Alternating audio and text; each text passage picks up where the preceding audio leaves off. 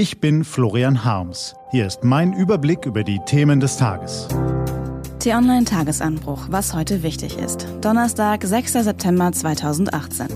Merkels Distanz, der deutsche Bildungsstand und Extremismus an Schulen. Gelesen von Anja Bolle.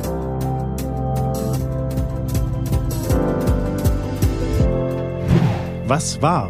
Merkels Distanz zu Chemnitz. Morgens im Sächsischen Landtag. Ministerpräsident Kretschmer sagt Rechtsextremisten den Kampf an und übt zugleich massiv Kritik an den Medien. Diese hätten die Ereignisse rund um die Demonstrationen teilweise falsch dargestellt. Es gab keinen Mob, es gab keine Hetzjagd. Drei Dinge gibt es bei der Aussage zu bedenken. Erstens muss der CDU-Mann Kretschmer nächstes Jahr eine Landtagswahl bestehen.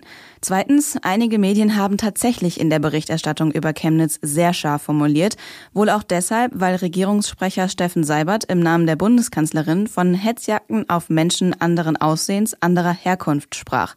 Und drittens, bei den Protesten wurden zahlreiche Attacken auf Journalisten und Hass und Übergriffe auf Migranten dokumentiert.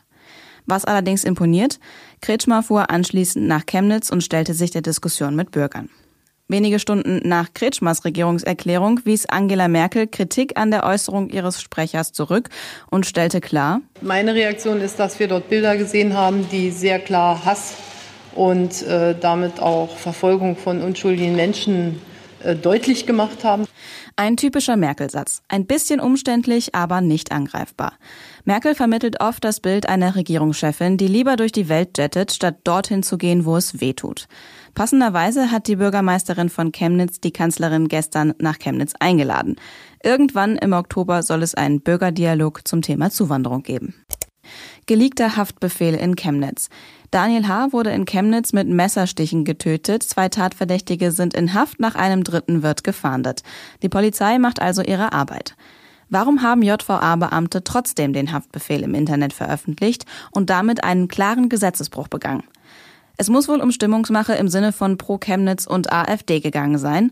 Und offenbar waren deutlich mehr Beamte beteiligt als bislang bekannt. Die Staatsanwaltschaft hat ihre Ermittlungen ausgeweitet. Was steht an? Die T-Online-Redaktion blickt für Sie heute unter anderem auf diese Themen.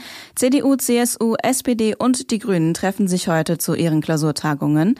Das Statistische Bundesamt veröffentlicht neue Zahlen zum Bildungsstand der Deutschen und eine Fachtagung zu transnationalem Extremismus an Schulen. Das war der T-Online-Tagesanbruch vom 6. September 2018, produziert vom Online-Radio- und Podcast-Anbieter Detektor FM. Den Tagesanbruch zum Hören gibt es auch auf Amazon Echo und Google Home. Immer um kurz nach sechs am Morgen, auch am Wochenende. Ich wünsche Ihnen einen frohen Tag. Ihr Florian Harms.